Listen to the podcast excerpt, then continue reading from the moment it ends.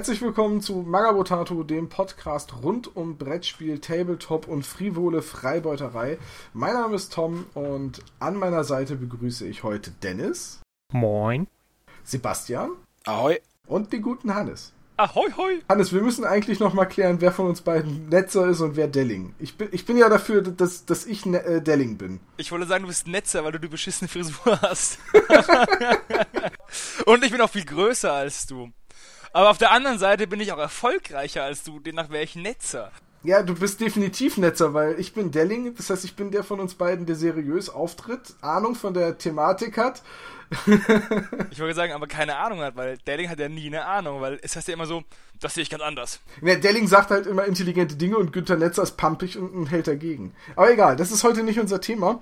Äh, unsere Alliteration am Anfang hat es schon angedeutet. Wir wollen heute über Freibeuterei reden und damit im weitesten Sinne über Freebooters Fate. Wir haben uns spontan zusammengerauft und haben gesagt, hm, zum Sommer, was passt da? Freibeuterei, Brandschatzen, Prisen nehmen, plündern, morden. Deswegen haben wir gesagt, wir reden mal ein bisschen über den Skirmisher von Freebooter Miniatures. Ähm, ist das einzige Spiel, das Freebooter Miniatures im Vertrieb hat, oder? Spiel ja. Ansonsten haben sie nur Miniaturen. Also es gibt keinen wirklichen Ansatz, warum wir jetzt gesagt haben, es ist gerade zeitlich konkret wichtig, dass wir mal über Freebooters Fate reden. Wir hatten da einfach Lust zu. Äh, weil wir es nämlich alle vier spielen. Mehr oder weniger. Ich sag gleich dazu, ich spiele es weniger als ihr. Wer mag denn einmal kurz erklären, was Freebooters Fate überhaupt ist? Ja, kann ich gerne machen. Also Freebooters Fate ist, wie schon schon erwähnt, ein äh, Skirmisher. Das heißt, man spielt es nur mit einer Handvoll Miniaturen, also so fünf aufwärts, vielleicht auch mal zehn. Und es ist ein Fantasy-Piratenthema. Das heißt, man äh, spielt in einer Südseelandschaft, also es ist eine fiktive Welt, aber eben halt so Südseemäßig.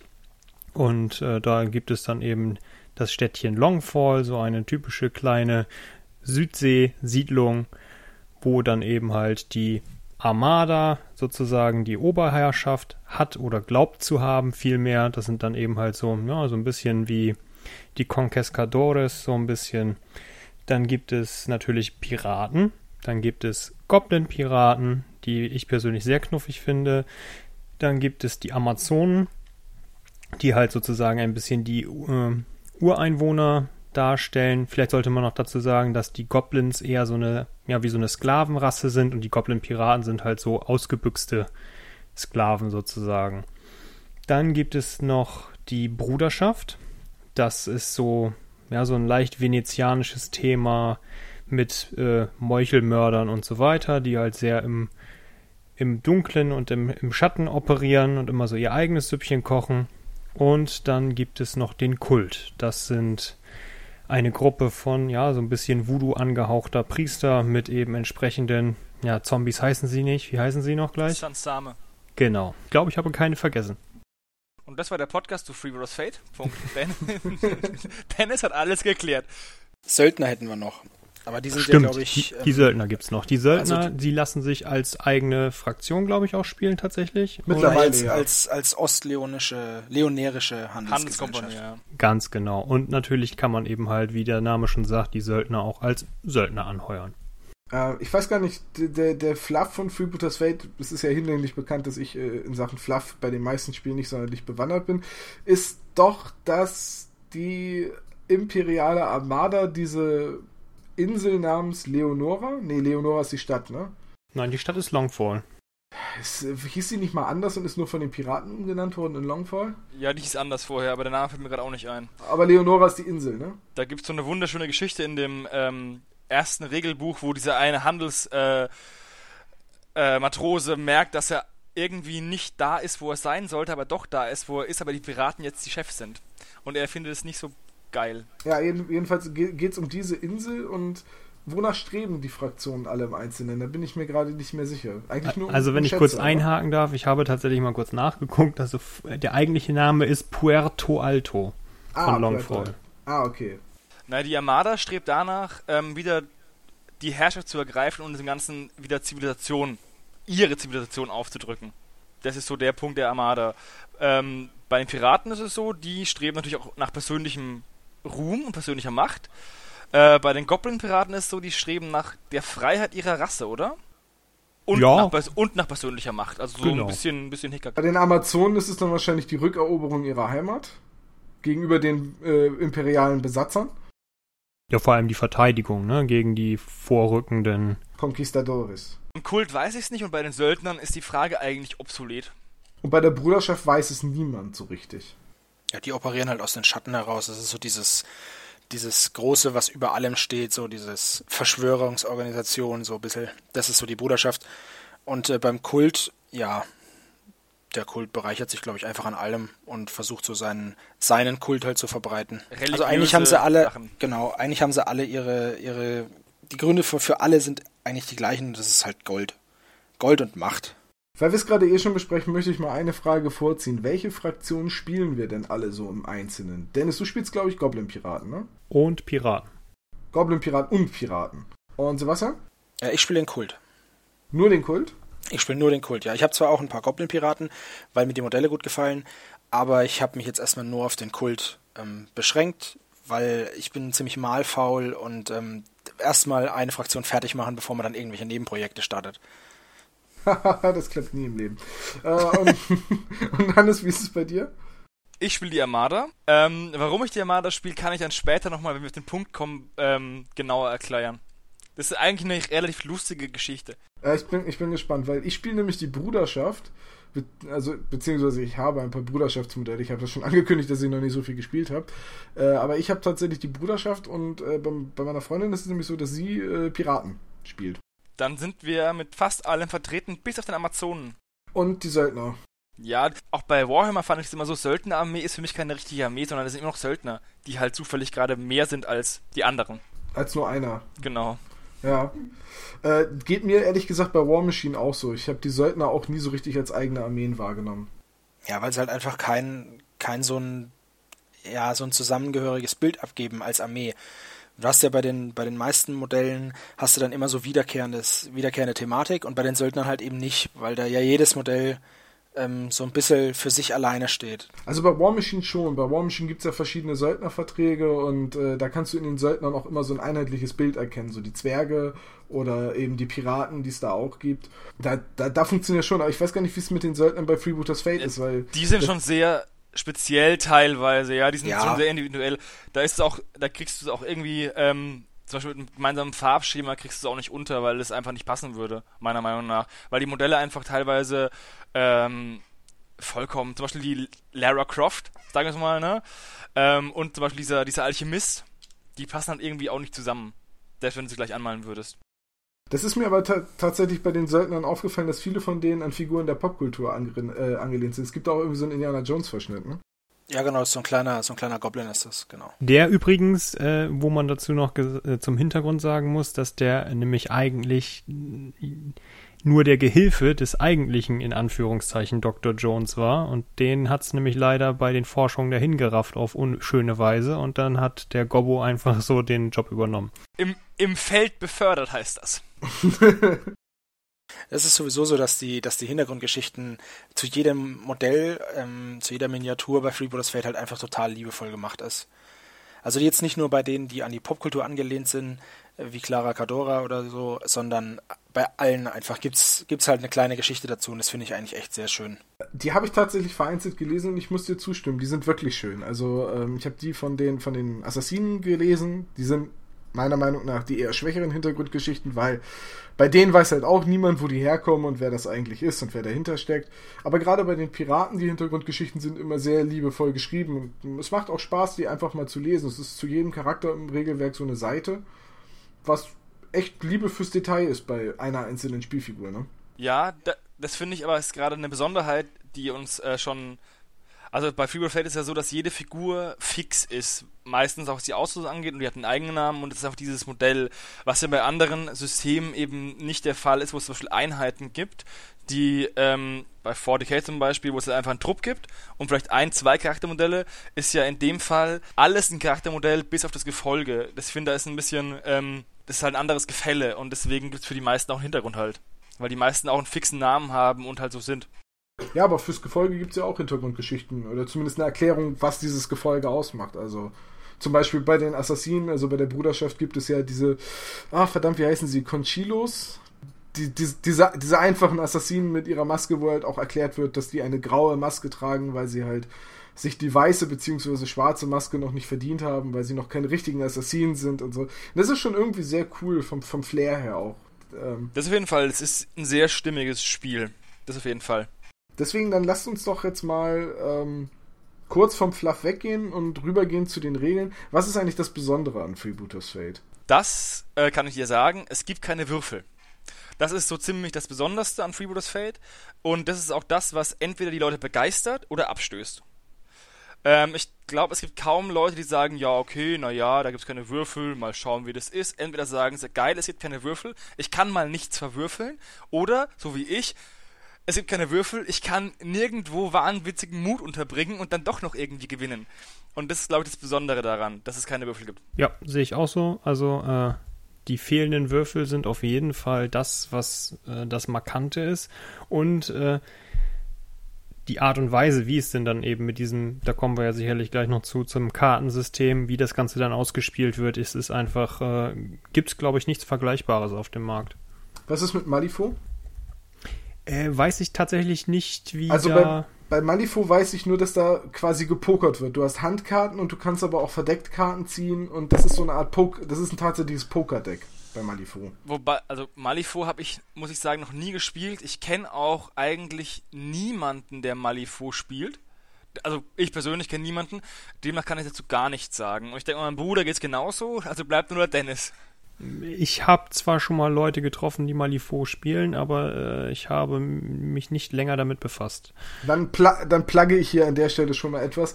Ähm, ich bin dran, einen Malifaux-Podcast mit jemandem vorzubereiten, der das Spiel sehr gut kennt und das auch sehr gerne spielt, weil es hier in Bremen wohl tatsächlich eine recht eingeschworene Malifaux-Gemeinschaft gibt. Das ist ja super, dann kann ich das Spiel auch mal kennenlernen. Ja, genau, das, das, das nehme ich also schon mal vorweg, liebe Hörer in naher Zukunft wird es, wenn unsere zeitliche Planung klappt, einen Podcast äh, zu Malifaux geben und vielleicht kann ich da dann ein bisschen den Vergleich zu Freebooters Fate ziehen. Ähm, an, jetzt an dieser Stelle hat es natürlich wenig Sinn, wenn keiner von uns das schon mal gespielt hat. Finde ich aber super, dass wir das machen, weil ich finde es auf jeden Fall zumindest von den Miniaturen her sehr, sehr interessant. Okay, dann das Besondere ist also, man spielt ohne Würfel. Es steht sogar im Regelwerk drin, eine mit Blut geschriebene Regel, dass man das Wort Würfel bei Freebooters bitte, bitte nicht in den Mund nehmen soll, denn es gibt keine Würfel.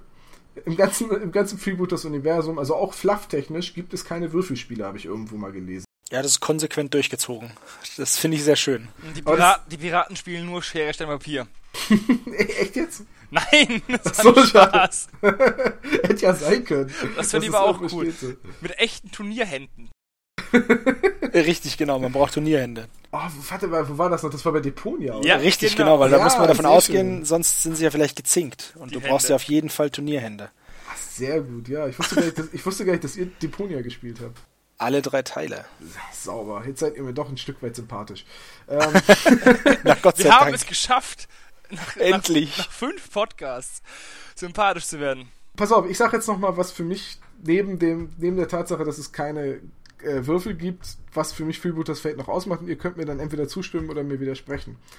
Ähm, also erstmal ist es meiner Meinung nach ein Spiel, das sehr detailverliebt ist, gerade auch was die Fortbewegung der einzelnen Figuren angeht. Also es gibt Regeln für das Klettern, für das Springen, für das Überwinden von Hindernissen, fürs Schwimmen, für Stürze, was passiert, also wenn man irgendwo bewusst runterspringt, beziehungsweise wenn man sich bei einem Weitsprung verschätzt hat. Es ist also die Bewegungsregel und auch die Bewegungsmechanik ist mit das komplexeste am ganzen Spiel.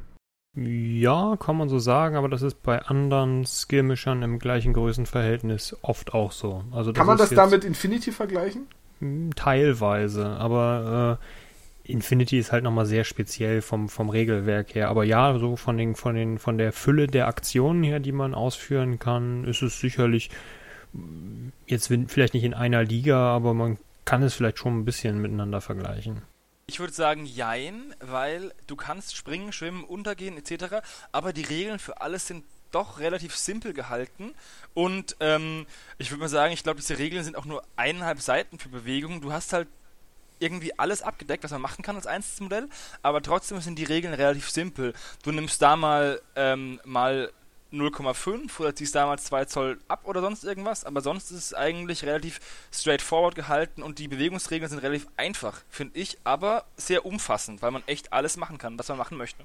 Ja, richtig. Das wurde mir auch gesagt beim, bei meinem ersten Kontakt mit Freebooters Fate, als ich gefragt habe, kann ich das machen? Da hieß es, alles, was du machen, was du machen willst, kannst du auch machen. Wenn du, wenn du da drüber springen willst oder da runter oder auf den drauf, dann kannst du das alles machen. Richtig. Man kann da vielleicht noch zu erwähnen, dass es gibt zwar viele äh, kleine Sonderregeln, was heißt kleine Sonderregeln, aber viele Möglichkeiten, aber sie sind halt jetzt auch nicht spielentscheidend unbedingt oder notwendig. Das heißt, man kann ohne weiteres erstmal klein anfangen und sich dann in die Feinheiten weiter einarbeiten. Also man verliert jetzt kein Spiel, weil man bestimmte Bewegungsabläufe nicht ausnutzt oder so. Es sei denn, man geht mit seinen schwer gepanzerten Leuten schwimmen. Gut, das wäre ungeschickt. Ja, Dann gut, verliert man ist ja- definitiv ein Spiel einfach an, an das Meer. Ja, aber das ist ja, das gebietet ja auch der gesunde Menschenverstand, das nicht zu tun. Was ich noch besonders finde, ist, ähm, wenn es dann zum Kampf kommt, wie man trifft bzw. sich verteidigt. Da kommt es nicht drauf an, oder es, natürlich kommt es auch darauf an, was man für Werte hat, aber nicht nur. Also es kommt auch darauf an, wie gut du dein Gegenüber einschätzen kannst. Weil es gibt ja die verschiedenen Trefferzonen und ähm, dann kannst du dir überlegen, okay, was will der Gegner jetzt wohl gerade bei meinem Modell was sieht er als gefährlichstes an? Meine Bewegung oder mein Widerstand oder die Anzahl meiner Attacken oder vielleicht die Waffe, mit der ich zuschlag. Und je nachdem, wie ich denke, dass er mich einschätzt, kann ich dann diese Stellen halt verteidigen. Oder tritt er mir einfach nur ganz platt in die Eier. Also, ja, dazu muss man eben einmal kurz erklären, ähm, dass jede, man, man greift Körperzonen an, gezielt. Und jede Körperzone ist eben einer Sache zugeordnet. Also ich glaube, der Kopf ist der, der Angriff, die Arme sind die Stärke, die Beine sind die Beweglichkeit. Äh, ich glaube, der Bauch oder der die Bauch, das ist der Tiefschutz, der, der, der dem Widerstand Ich glaube. Abdomen ist Widerstand. Ich bin mir der Torso, der Torso ist der Widerstand und der Unterkörper sind die Verteidigungskarten. Also das eine sagt halt, was du, wie viele Ver- Karten du zur Verteidigung ziehst und das andere sagt dann halt, wie zäh du bist, wenn der Angriff durchkommt. Aber wollen wir mal kurz ähm, das Ganze ein bisschen näher beschreiben, weil ich denke, wir steigen gerade ein bisschen höher ein, als jemand, der noch nie ähm, Freeboot Fight gespielt hat, verstehen kann. Ja, ja, ja, deswegen wollte ich ja gerade eben einmal sagen, wie, wie das grundsätzlich funktioniert. Ähm, also Bewegungsregel ist natürlich wie in jedem Spiel klassisch. Man misst eine Distanz, nur dass man in diesem Spiel halt auch springen, klettern, fallen, schwimmen und so weiter kann. Und im Kampf ist es halt so, wie Sebastian gerade schon angedeutet hat, dass ich mich als Angreifer entscheide, bestimmte Körperzonen anzugreifen. Und zwar je höher mein Angriffswert ist, desto mehr Angriffs-, also Körperzonen kann ich angreifen. Und der verteidigende Spieler wählt dann so viele Körperzonen, wie er Verteidigungspunkte hat. Und dann vergleicht man, welche hat man geblockt und welche hat man getroffen. Also wenn ich zum Beispiel zum Kopf schlage und der Verteidiger hat die Kopfkarte ebenfalls abgelegt und wir decken auf und wir haben beide den Kopf, dann ist dieser Angriff geblockt worden. Wenn er allerdings den Kopf nicht unter den abgelegten Karten hat, hätte ich einen Treffer. Und wenn ich sogar zwei Zonen treffe, darf ich mir aussuchen, welche ich getroffen habe und es ist ein kritischer Treffer. Ja, das, genau. Man müsste noch sagen, dass es, glaube ich, ähm, mit Beinen, Armen, Abdomen, ähm, Oberkörper und Kopf, also rechter Arm, linker Arm, insgesamt 1, 2, 3, 4, 5, 6 Trefferzonen gibt, Dankeschön. Ähm, man kann aber maximal vier Angriffskarten haben Richtig. und, Und maximal drei Verteidigungen. und maximal drei, genau, das Nein, heißt, nein, nein, Nee, maximal, maximal du kannst fünf fünf. Du kannst maximal fünf Verteidigungskarten haben. Also im Normalfall ist es auch so, dass der Verteidiger eine Karte mehr hat zum Verteidigen als der Angreifer zum Angreifen. Also es gibt dann, es gibt dann so Regeln, wenn man zum Beispiel zu zweit ein Modell angreift oder im, in den Rücken angreift, dann erhöht sich, äh, ähm, dann erhöht sich diese diese Zahl oder beziehungsweise dieses Verhältnis verändert sich dann. Aber im Normalfall hat der Verteidiger eine Karte mehr zum Verteidigen. Also das hat sich, das ist jetzt so, ich meine, wenn man jetzt natürlich einen, einen, einen Untergebenen oder irgend so einen, ich so wollte ein- gerade sagen, wenn ein so Meister ein Piraten, einen ir- Piraten genau, wenn man- fertig machen will, dann schafft er das auch. richtig, aber im Normalfall so, sage ich mal, begegnen sich die Modelle auf Augenhöhe, was die Verteidigung und, die, und den Angriff angeht. Ja, und der, der nächste wichtige Punkt ist dann, ähm, wenn es darum geht, irgendwie Schaden zu ermitteln oder die Höhe einer, also die Höhe eines Wertes zu ermitteln, dafür gibt es dann noch Spielkarten, auf die Zahlen aufgedruckt sind. Ich glaube von 1 bis 10. Bis, warte mal, von 1 bis, warte mal, bin ich jetzt gar nicht mehr sicher. Also es sind auf jeden Fall diese Schicksalskarten. Ja, und die werden halt dann, die werden, die liegen verdeckt als Stapel da, von denen ziehen beide Spieler und äh, da sind dann entsprechende Zahlen drauf. Ja. Und das ersetzt eigentlich den Würfelwurf, weil der Wert, ähm, jedes Modell hat einen Angriffswert und jedes hat einen Widerstandswert und dann wird eben ähm, durch den Karten, durch das Ziehen der Karten eine, Zufallskomponente eingeführt, die dann addiert wird und dann wird, äh, werden die Werte verglichen und wenn der Angreifer einen höheren Wert hat, wird halt Schaden gemacht. Ähm, und das, also im Endeffekt ist das auch die Zufallskomponente, die halt in anderen Spielen der Würfel ist, aber weil es halt ein Deck gibt, sind die Karten halt limitiert auf zum Beispiel zwei Karten, die eine 1 haben und zwei Karten, die eine 10 haben. Und im Endeffekt kann, wenn man einigermaßen aufpasst, ähm, wie welche Karten schon gekommen sind, kann man irgendwann wie beim Blackjack ähm, zumindest chancenweise abschätzen, was kommt. Ja, man kann sich halt sagen, gut, okay, es sind jetzt, die 10 sind die ganze Zeit noch nicht gekommen, da liegen nur noch 5 Karten. Wenn ich jetzt angreife, habe ich vielleicht eine hohe Chance, die 10 zu ziehen. Und eine höhere Chance, als wenn da jetzt noch der ganze Stapel liegt. Oder man greift halt gar nicht erst an, wenn man weiß, man braucht eine 8 oder mehr, um überhaupt Schaden zu machen weg. und die sind alle weg. Dann würde vielleicht jemand sagen, beim Würfelspiel, ich habe eh nichts zu verlieren, ich probiere es auf die äh, 10, 11 oder 12 mit zerwürfeln. Aber wenn halt bei äh, Freebooters Fate die 10 schon weg ist, dann ist es halt äh, Sense. Ja, ja, genau. Das ist, das ist noch wieder so eine neue taktische Komponente. Wobei es auch nicht wenig Karten sind. Und äh, Das sind wenn 30 man- Stück? ich weiß es gerade nicht aus dem Kopf. Äh, und wenn, wenn man da jetzt dann äh, nicht gerade Buch führt oder sehr gut ist beim Skatspielen, dann ist es auch schwer, da den Überblick zu behalten, was ist noch drin, was ist weg. Finde ich jetzt. Ja, Also, vor, vor allem, weil halt die Karten nicht nur die Zahlen drauf haben, sondern auch Farben drauf haben, die einen Effekt haben. Und also es wird ja wirklich alles über diese Karten gemacht. Und die Karten haben halt auch vermehrt ähm, neben den Zahlenwerten auch andere Effekte. und auch Symbole, also sowas wie Pistolen und Goldmünzen und das ist dann für manche Sonderregeln wichtig, so decke eine Karte auf, wenn sie eine Pistole zeigt, dann. Und was noch wichtig ist, ist die Schatzkarte. Das sind aber nur die Einser, oder? Nur die Einser haben eine Schatzkarte, die so eine Schicksalskarte ziehen lässt.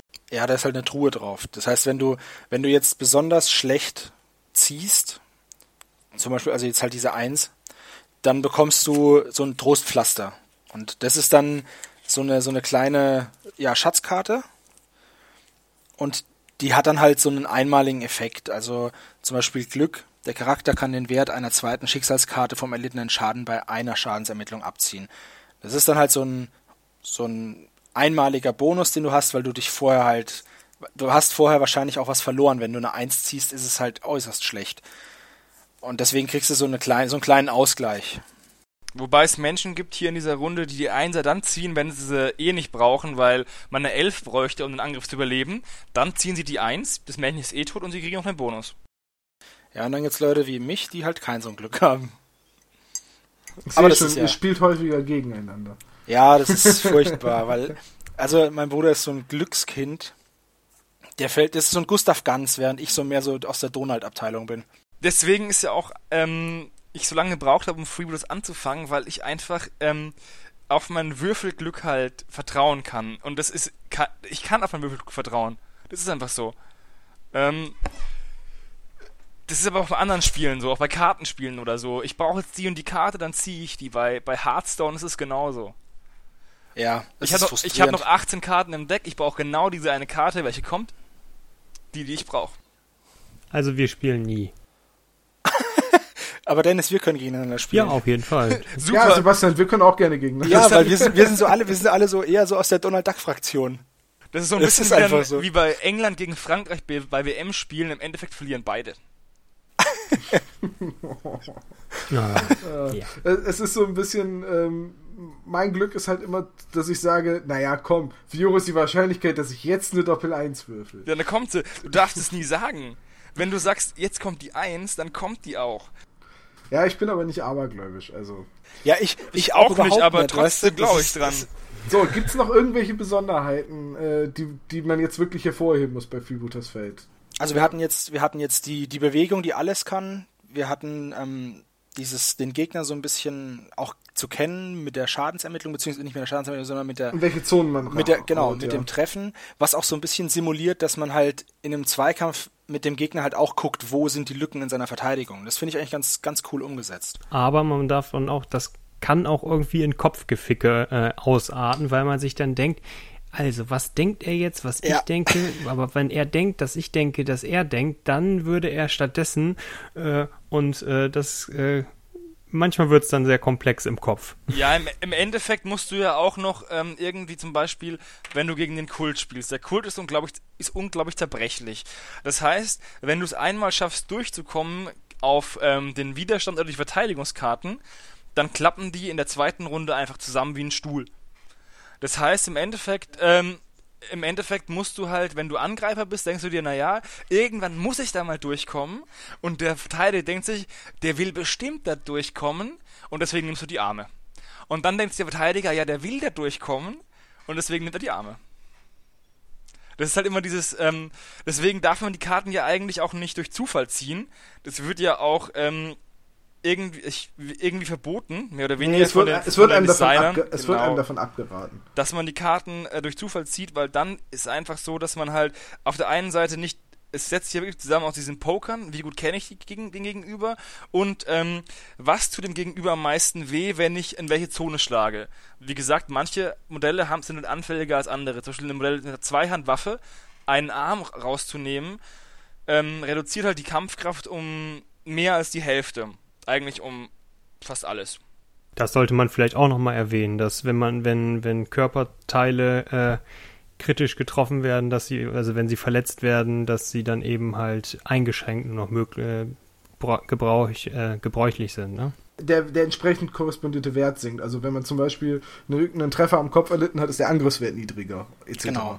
Für, um, um, um das äh, auch darzustellen, diese Karten sind auch super designt, also auf denen diese ganzen Regeln draufstehen für jedes Modell. Hat halt jedes, jede Trefferzone hat halt zwei Werte und ähm, da kann man dann ganz einfach sehen, okay, meine Beine sind betroffen, ich habe jetzt noch eine Bewegung von 5 anstatt von 10.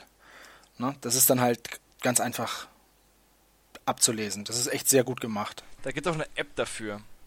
Richtig, die auch ziemlich cool ist.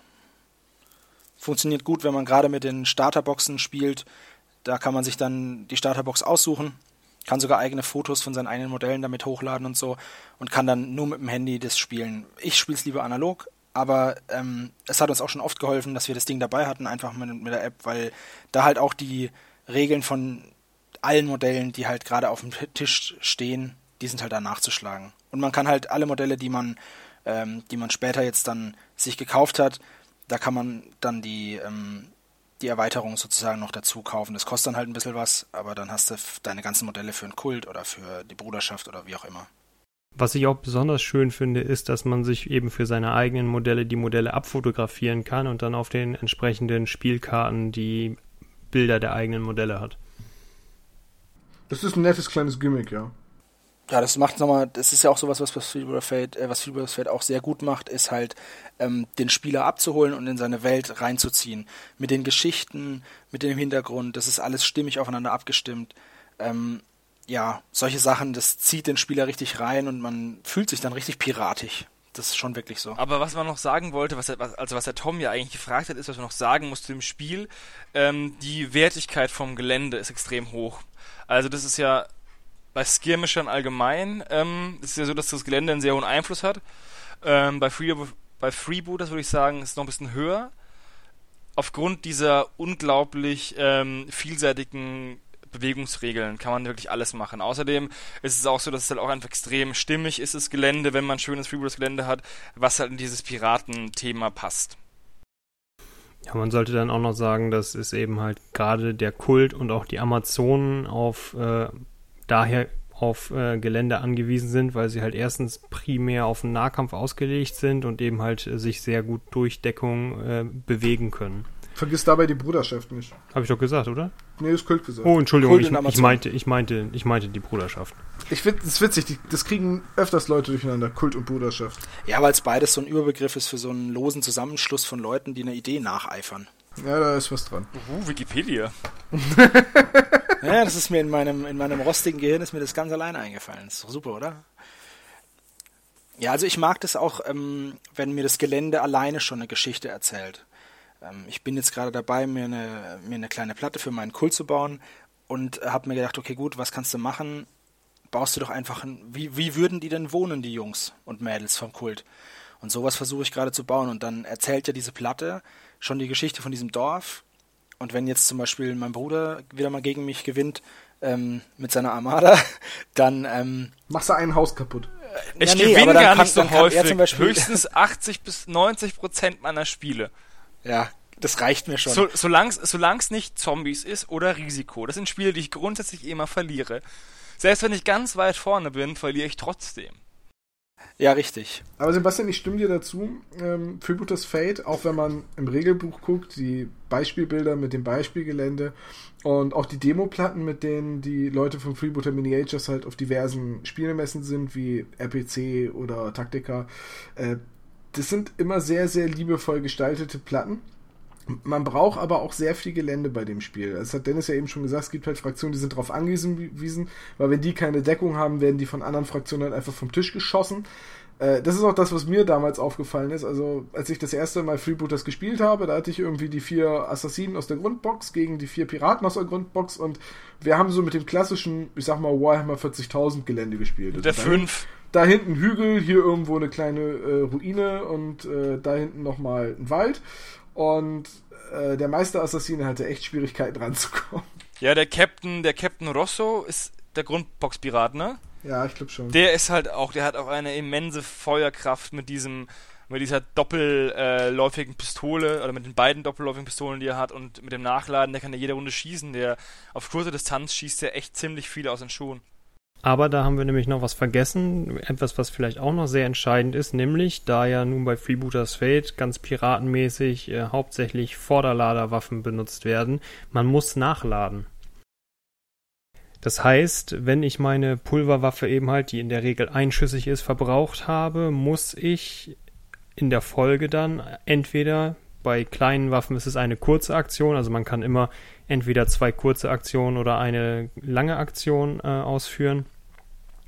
Und das heißt, ich kann entweder eben zum Beispiel eine Pistole, die was eine kurze Aktion wäre, eine Pistole nachladen und dann noch schießen. Oder aber bei einer äh, Muskete zum Beispiel brauche ich die ganze Runde zum Nachladen. Oh, das ist ja schön, dann könnte man ja so kleine, äh, so, so kleine Wattebäuschen vorne auf die Waffen draufstecken, um zu zeigen, dass derjenige geschossen hat. Ja, dafür ist die App da. Da kann man nämlich bei, wenn man, ähm, wenn man nämlich geschossen hat, kann man nämlich auf die Pistole klicken, dann kommt so eine, ähm, so ein rotes äh, Stoppschild drüber, mehr oder weniger, was dann symbolisiert, dass man nachladen muss. Weil wenn man nämlich zum Beispiel Modell, also mehrere Modelle spielt, die alle Schusswaffen haben, ist nämlich auch ziemlich leicht, äh, den Überblick zu verlieren, wer eigentlich gerade geschossen hat und wer nachgeladen hat. Dafür bietet aber zum Beispiel Freebooters auch ähm, im Shop direkt so Feuermarken an, das sind einfach so ja, Bases praktisch mit Pistolen drauf. Oder man macht sich das Ganze selber mit einer alten Lego-Piratenpistole, die man auf eine Base klebt oder auf ne, bisschen besandet, fertig. Ganz einfach, dann weiß man, das Modell hat geschossen, ich lege die Marke hin. Wenn es nachgeladen hat, nehme ich die Marke weg. Genau, und zur Spielmechanik würde ich auch noch erwähnen, dass man immer ein Modell bewegt und dann ist der nächste dran. Also man bewegt nicht die komplette Mannschaft, sondern ich bewege ein Modell, also ich aktiviere ein Modell, dann aktiviert mein Gegner ein Modell oder beziehungsweise wenn man mit mehr Leuten spielt, geht es dann einmal reihum, bis ich dann wieder dran bin mit der nächsten Figur. Wie, wie ist denn das am runden Anfang? Äh, ist das dann einmal im Spiel die ganze Zeit abwechselnd oder zieht man jede Runde eine Karte und vergleicht? Es wird, jedes, jede Runde die Initiative wird ausgewürfelt. Nein, Boah, du darfst doch nicht Würfel sagen. Deswegen habe ich in Anführungszeichen gemacht. Das habt ihr noch nicht gesehen. Die keiner sieht, ja. Es wird, eine, es wird äh, der, ein Wert genommen ähm, von der Karte. Dann ziehst, du eine, dann ziehst du eine Schicksalskarte. Die Moral des Anführers wird genommen. Genau, die Moral wird genommen. Dann ziehst du eine Schicksalskarte und dann addierst du das Ganze und dann kommst du vielleicht auf einen Wert von, weiß ich nicht, neun. Das irgendwas, ist schlecht. Irgendwas zwischen, irgendwas zwischen ähm, 8 bei Goblin-Piraten, weil 7 plus 1, glaube ich, und 19 bei der Bruderschaft mit irgendwie 9 plus 10. Okay, ja, okay. Also klassisch in anderen Spielen würde da ein Würfel geworfen werden und, es, und Armeen haben Initiativwerte oder Initiativboni und hier ist es dann eben die Moral vom Anführer. Genau. Was, was mache ich denn dann in dem Fall? Ah, das ist eine Detailfrage und ich wollte eigentlich keine Detailfragen stellen, weil das dann den Podcast in die Länge zieht. Unnötig. Aber was wäre jetzt zum Beispiel, wenn mein Anführer weg ist? Dann würde ich den nächsthöheren Offizier nehmen, Leutnant oder so, ne? Richtig. Oder, oder wenn, wenn der auch weg ist, dann würde ich halt einen Spezialisten nehmen. Genau. Es geht, also, da geht es nach dem Autoritätswert. Genau, ähm, es gibt, genau. Es gibt wer die höhere Autorität. Autorität. hat, wer die höhere Autorität hat, ist dann dein Anführer. Es sei denn, ähm, es steht extra nochmal drauf. Beim Kult ist es ein bisschen anders, ähm, weil die haben zwar Autoritätswerte, um das darzustellen, diese, diese Zugreihenfolge, aber können keine Befehle erteilen. Zum Beispiel, ähm, wo ist er denn gerade hier? Der Galtiero, der ist ein Anführer, hat, eine, hat einen Einfluss, aber kann damit nicht viel machen. Ist halt mehr so eine anti-autoritäre Armee. Ja, genau. Und bei anderen kannst du dann halt noch ziemlich viele Befehle geben, die dann eine zusätzliche Aktion geben, was zum Beispiel für, für die Armada, für die Musketenschützen halt super ist, weil die können dann in einer Runde schießen und dann auch noch gleichzeitig nachladen, wenn sie dann diesen, diesen Befehl halt damit, damit den Befehl nachladen oder, oder halt beim, schießen. Beim Kult ist es so ein bisschen, wer, wer nicht besessen ist, ist besoffen. Aber das, das, ist eigentlich ein ganz schöner Punkt, weil nachdem wir jetzt über das Gelände geredet haben und über die besonderen Regeln, lasst uns ein bisschen näher auf die einzelnen Fraktionen eingehen. Wir haben es jetzt gerade schon angefangen. Ähm, ich würde aber fast sagen, weil wir, weil wir jede Fraktion ungefähr vertreten haben, können wir zu jeder zumindest ein bisschen was sagen. Das ist Leute, die sich vielleicht mit dem Spiel und damit mit dem Fluff, also ich sag mal dem Freebooters-Universum noch gar nicht beschäftigt haben, dann vielleicht einen kleinen Eindruck gewinnen und sagen, das klingt nach einer Fraktion, die ich irgendwann mal bemalen möchte. Dann würde ich mal anfangen mit der Armada. Ähm, alle Weil ist ja auch A, ne? Genau, alphabetisch, genau. Danach kommt äh, K wie Kult, danach kommt P wie Piraten und dann der Tom, weil er der kleinste du ist. Du hast die B, B, B, mit Bruderschaft vergessen. Und G wie Goblins. Außerdem ähm, heißt das I Imperiale Armada, aber das ist jetzt auch egal. ähm, die Armada, also wer ähm, die äh, Flut der Karibik-Teile gesehen hat, ähm, die Jungs, die die ganze Zeit Captain Jack Sparrow hinterherjagen, das ist ungefähr die Armada. Das sind die Jungs, die eigentlich ähm, denken, sie hätten die Autorität, ähm, aber im Endeffekt wird ihnen die ganze Zeit für Nase herumgetanzt. Das ist halt so aff affektierte Puderquasten halt einfach. Ja, aber man kann sich so ein bisschen halt die Spanier vorstellen, genau. wie sie 1492 äh, in der Karibik gelandet sind. Ge ähm, mehr oder weniger genau das. Ähm, wie gesagt, ich wollte die Armada ja am Anfang gar nicht wirklich spielen. Ich habe eigentlich, es war, wir waren auf der auf der RPC und mein Bruder hat das Abo vom Tabletop Insider verlängert und gemeint, Johannes, ähm, wie wär's denn du, wenn du anfängst, Freeworld Fate zu spielen? Und ich gemeint, das ist doch dieses Spiel ohne Würfel. Und dann hat er gemeint, ja, ich gebe dir sogar eine Grundbox aus, wenn du anfängst zu spielen. Und dann habe ich gemeint, ja, okay, einen geschenkten Gaul schaut man nicht ins Maul. Ich hätte gerne die Goblin-Piraten. Und dann sind wir zum Stand gegangen von den Tabletop Insider-Leuten und die haben gemeint, ja, Goblin-Piraten haben wir nicht. Wir haben noch die Armada. Da habe ich gemeint, naja, dann nehme ich eben die. Und so bin ich zu denen gekommen. Ähm, es war Liebe auf den ersten Blick. Genau. Ich hätte gern das. Gibt's nicht. Das? Auch nicht. Die eventuell, ja, die haben wir, dann nehme ich die halt. Aber die kommen auch mal, die kommen aber auch mal im Spielstil im Endeffekt auch recht sehr nahe, weil ich, ähm, eine feige Ratte bist, die nein. hinten steht und ballert. Doch, nein, gib's doch nein, wenigstens zu, so ist es doch immer. Du stehst hinten rum, stehst dir die Füße platt und schießt alles ich von der Platte. Ich, ich stehe mir nicht die Füße platt und ähm, taktisches Warten, das ist nichts anderes. Nein, ich hab na, ja. Nein, ihr, ihr lasst es in so einem unglaublich negativen Licht erscheinen. Ich bin, ich, nein, entschuldige, ich bin da auf Hannes Seite, denn bei War Machine spiele ich Sykna und schießen können, während die anderen noch nicht in Reichweite sind. Jetzt super. rate, was der Johannes bei War Machine spielt. Er spielt doch gar kein War Machine, oder? Ja, es ist auch blau. Ich spiele War Machine? Ich wusste ich gar nicht. Ja, ja. Da, das geht, darum geht es auch gerade nicht. Es geht darum, dass ich, ähm, wieso sollte ich irgendwas in, im Nahkampf kann man ja auch Verluste erleiden, weil der Gegner zurückschlägt. Beim Schießen eben nicht. Aber darum geht es gerade nicht. Es geht darum, dass ich es sehr viel Wert darauf fliege, dass ich taktisch flexibel bin und der, ähm, die Armada, die Armada hat sowohl ähm, Fernkämpfer als auch ähm, Nahkämpfer in den Reihen. Man kann da einfach ein schönes, ein schönes Gleichgewicht finden von ähm, denen, die nach vorne stürmen und die Reste aufkehren von denen, die noch nicht erschossen worden sind. Ja, ja ich, ich weiß doch gar nicht, ob es jetzt noch irgendwas darüber hinaus Wichtiges zur Armada sagen, sagen muss. Also äh, die, ja, die, was man sagen will, die, wenn man das Grundbuch anschaut, gibt es zum Beispiel im Gefolge eben nur die Arcabusiere, also nur die mit den, mit den Musketen. Man kann die Armada aber auch nahkampflastiger spielen. Ich glaube bei. Ähm, Gibt es nicht auch noch die Seesoldaten? Genau, aber die sind scheiße. Ja, Weil, die sind aber wirklich, also das muss man schon sagen, also wenn du die spielst, das ist schon wirklich. Das, ist das Problem, das Problem ist einfach, doof. das Problem ist einfach, ähm, man bekommt für diesen geringen Aufpreis von den Musketenschützen zu den Seesoldaten so viel mehr, dass man eigentlich schon extrem ähm, verliebt in die Modelle sein müsste, um sie zu spielen. Aber zum Beispiel mit den neuen Add-ons, also mit zum Beispiel mit dem äh, Mystical Spirits, ist es da drin? Oder Mystic Spirits, ja, da, da ist es drin. Da sind zum Beispiel auch die Hellebadenträger drin ähm, für die Armada und diesen wiederum bessere Nahkämpfer als die Seesoldaten und bieten dann auch wieder mehr Möglichkeiten. Dass man, man kann die auch nahkampflastig spielen. Also die Leute, die die Armada nur mit Musketenschützen spielen, die lassen halt auch sehr viel von den schönen Modellen hinten runterfallen, die halt nur eine Keule haben oder ein Schwert.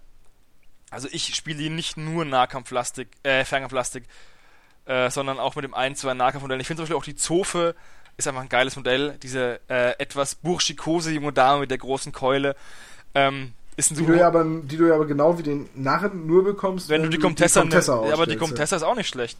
Das stimmt, ja. Das, das heißt, sind hübsche Modelle. Genau, also die, den, den Narr finde ich nicht so pralle, weil der dasselbe macht wie ein Wald oder eine Mauer, wenn man die Kompressor spielen will. Aber die Kompressor und die Zofe zusammen ist eine schöne Kombination, meiner Meinung nach. Ja, der Hofner ist halt so Operation menschliches Schild. Der wirft sie ja bei jedem Treffer in den Weg, wenn er kann. Genau, und dann kann ich auch versuchen, die einfach nicht treffen zu lassen, indem sie sich einfach hinter eine Mauer stellt. Dann spare ich mir die 35 oder Goldstücke, die der kostet. Hm. Okay. Möchtest du noch, möchte irgendjemand noch was bei der Armada ergänzen oder wollen wir zur nächsten Fraktion gehen? Wir können gerne zur nächsten Fraktion gehen, aber ich hätte also. Äh, das würde ich gerne übernehmen, weil ich würde dann zu den Piraten weitergehen, weil ich finde persönlich, das würde ich nämlich noch zur imperialen Armada sagen, so allroundig sind sie halt gar nicht, weil sie sind halt de facto eigentlich schon die Fernkampffraktion. Also ja, sie sind halt diejenigen, natürlich haben sie auch Nahkämpfer, aber sie sind eigentlich schon die, die eben den Gegner von der Platte schießen. Und im Gegenzug dazu sind nämlich die Piraten eigentlich die Allrounder, die eben halt sowohl Fernkämpfer als auch Nahkämpfer haben. Ja, die Piraten sind von allen Armeen, also von allen möglichen Fraktionen sind die Piraten die ausgeglichenesten. Also während zum Beispiel der, der Kult, äh, die das fange ich auch schon an, wie der, wie der Tom mit Bruderschaft und Kult. Wenn die Bruderschaft hauptsächlich Nahkampf ist und die Armada schießen, ist halt das. Der, die Piraten in der Mitte. Das sind halt die, die allroundesten Allrounder. Ganz genau. Und das ist eben halt auch das, was sie darstellen. Sie sind halt irgendwie so ganz gewöhnliche Leute, haben dann aber ein paar nette Spezialisten dabei, äh, die dann eben halt noch ein paar Besonderheiten haben. Und die, und die meiner Meinung nach coolste Spezialistin hat das, hat das beschissenste Modell. Na? Die Spitfire. Findest du die so beschissen, das Modell? Ich finde die gar nicht so schlecht. Ich finde das Modell übelst beschissen. Ich finde die Zeichnung im, im Regelbuch unglaublich cool, aber das Modell enttäuscht mich. Also ich weiß nicht, ich kann dir da nicht zustimmen. Ich würde sagen, es ist ein grundsolides Modell und äh, die Pose ist nicht die im Regel, wie die im Regelwerk, weil sie im Regelwerk ihre Gatling-Muskete hinterm Rücken hat und beim Modell hat sie die an der Seite. Ich finde das aber auch ge genau wie bei den meisten anderen Figuren ein extrem schönes und detailliertes Modell mit einer schönen Pose. Ich finde, das ist eines der wenigen Freebooters-Modelle, die, die, mir nicht gefallen. Die hat einfach kein, also die holt mich nicht ab. Okay, gut. Darauf können wir uns einigen. ähm, okay. Dennis, magst du noch irgendwie mehr zu den Piraten sagen oder ist das wirklich dein Credo, dass du sagst, das sind äh, die Allrounder, die können alles ganz gut. Nichts, äh, nichts sind sie spezialisiert. Naja, also erstmal muss man einfach sagen, es sind halt Piraten.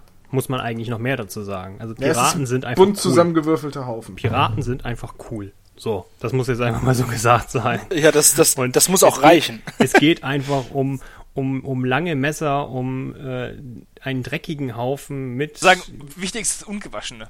Ja, ja, dreckig, Ungewaschene dreckig Messer. und, und vor allem immer viel Rum dabei. Das ist auch wichtig. Rum ist wichtig. Also alles ist besser mit Piraten. Genau, und äh, ja, es geht eben halt immer um so ein bisschen Gaunereien und Schurkereien.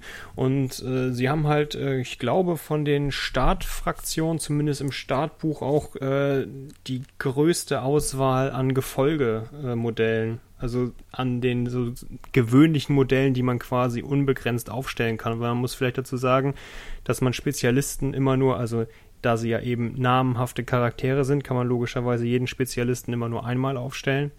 Und man kann für jeden, für, je, für jedes Gefolge. Ein, für jedes Gefolge, nee, für je zwei Gefolge kannst du einen Spezialisten aufstellen bei den Piraten. Bin ich ziemlich sicher. Du brauchst zwei Gefolgsleute, um einen Spezialisten rekrutieren zu können.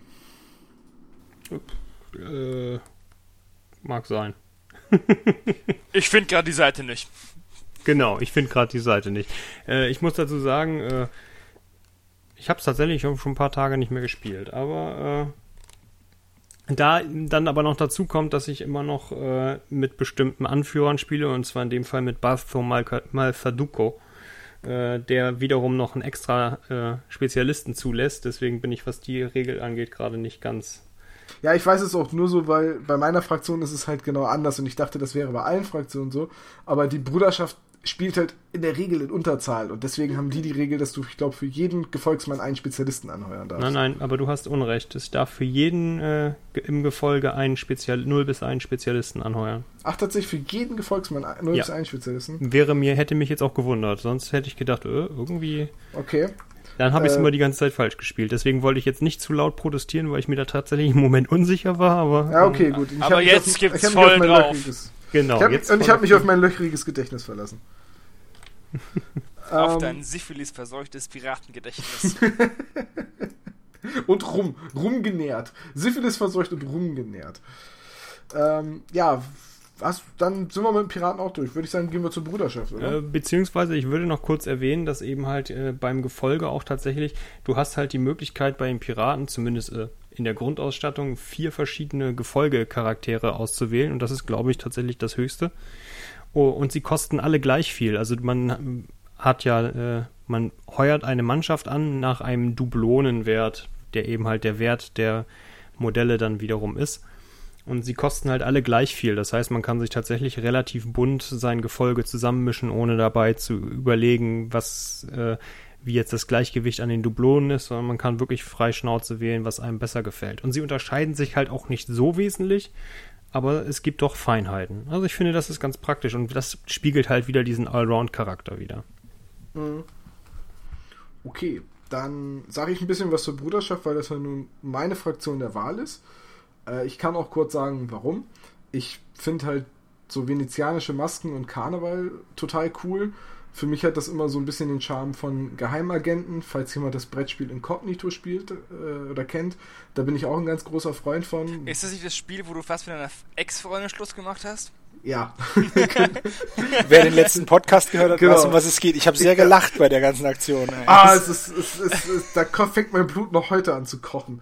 Ähm, aber diese, genau diese, diese ganze Optik mit den venezianischen Masken ist halt bei Incognito auch eingefangen. Also die Spielfiguren haben alle solche Masken und äh, statt Würfel gibt es da ein, eine schwarze Maskengestalt, äh, die man halt schüttelt und da kommen dann farbige Bälle unten zum Vorschein und anhand denen wird dann entschieden, wie man sich bewegen kann. Und deswegen war für mich, als ich halt einfach gesehen habe, welche Fraktionen es bei Freebooters gibt, klar, es kann nur die Bruderschaft werden, weil coole maskentragende Assassinen, die im, aus dem Geheim operieren, die hinterhältig sind und aus dem Verborgenen mit vergifteten Armbrüsten schießen etc. Geil. Und ähm, bei, den, bei der Bruderschaft ist es so, das habe ich richtig gesagt, pro Gefolgsmann kann man bis zu zwei Spezialisten anheuern. Äh, und ansonsten haben die noch die Sonderregel, dass man am Anfang ein Geländestück aufstellen darf. Also die, das das zeigt auch schon, wie sehr die Bruderschaft halt äh, darauf angewiesen ist, dass man mit Gelände spielt. Also man kennt das aus anderen Spielen, den Begriff des Glasmessers. Und ich glaube, der ist bei der Bruderschaft sehr, sehr zulässig. Also die Ja, Bruderschaft ist unglaublich gut im Angriff, aber wenn sie beschossen werden oder irgendwie in, in eine direkte Konfrontation laufen, kriegen sie Probleme. Ich glaube, ich habe die Geschichte schon mal erzählt, wo ich mit meinem Kollegen gespielt habe, er Bruderschaft, ich Armada. Und ich habe in der ersten Runde ihm irgendwie zwei oder drei von fünf Modellen aus den Socken geschossen, bevor er dran war. Und dann hat der Meister Assassine äh, wi- wiederum den, also drei von fünf Modellen von mir totgeschlagen im Nahkampf. Und dann am Ende ging es ums Kartenziehen und dann ich hoch, er niedrig und dann hat eine Gefolgsfrau mit dem Gewehrkolben den Meister Assassin niedergestreckt und es auch die letzten, das waren die letzten beiden Modelle auf dem Feld, weil sobald die im Nahkampf waren, sind einfach die Lichter so dermaßen ausgegangen. Das war einfach nicht schön. Ja, jetzt muss man dazu sagen, der Meisterassassine hat aber auch diese äh, sehr coole Sonderregel, dass er halt sich quasi teleportieren kann. Also wenn der, der, der steht quasi äh, im Base-Kontakt mit einem Geländestück, verschwindet und kann dann in 24 Zentimeter Entfernung bei einem anderen Geländestück wieder in Base-Kontakt einfach auftauchen. Und zwar sogar auf einem Höhenunterschied, egal ob da jetzt eine Leiter war oder nicht. Und das macht ihn natürlich relativ schwer zu treffen, weil er halt von Deckung zu Deckung sich bewegt. Und halt ir- früher oder später an irgendeins der gegnerischen Modelle kommt er ran. Also irgendeinen schnappt er sich. Und ist ja auch tatsächlich einer der wenigen äh, soliden Schützen in der Armee mit seiner vergifteten Armbrust. Was, äh, also definitiv eins meiner Lieblingsmodelle der Meisterassassine. Eines der stärksten Modelle der Bruderschaft, meiner Meinung nach. Der ist aber auch einfach schick von der Gestaltung her, weil er unter seiner Maske noch eine zweite Maske hat, die sein halbes Gesicht wie ein Totenkopf aussehen lässt.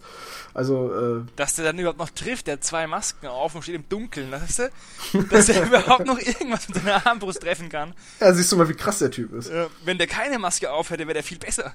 Und dann könnte er auch was sehen, auf was er schießt. Ja, aber irgendwie mussten sie ihn ja nerven. Ja. Haben sie mal eine zweite Maske verpasst. Ja, aber du musst die Augen zumachen. Äh, es ist aber, es ist tatsächlich dann so, was ich von der Bruderschaft auch kenne, diese typische Spielweise, man nimmt halt eine Menge Spezialisten, weil man eben für jeden Gefolgsmann bis zu zwei Spezialisten anheuern kann. Man ist aber jetzt im Vergleich zur Bruderschaft, äh, zur, zur, zum Goblin-Piraten oder zur Imperialen Armada auch in der Regel in der Unterzahl. Bei den Man hat- Goblin-Piraten würde ich sagen, definitiv in der Unterzahl. Man hat halt definitiv weniger Modelle auf dem Tisch, das heißt, der Gegner agiert mehr, äh, verlangt aber auch ein sehr taktisches Spiel. Also ein Bekannter von mir, ähm, der wohnt in München und der spielt, glaube ich, jede Fraktion und der meinte halt auch mal, dass die Bruderschaft seiner Meinung nach die Fraktion ist, die am schwierigsten zu spielen ist, weil man unglaublich taktisch spielen muss, äh, auch was das Gelände angeht, weil die verzeiht keine Fehler, weil die Modelle halt so zerbrechlich sind.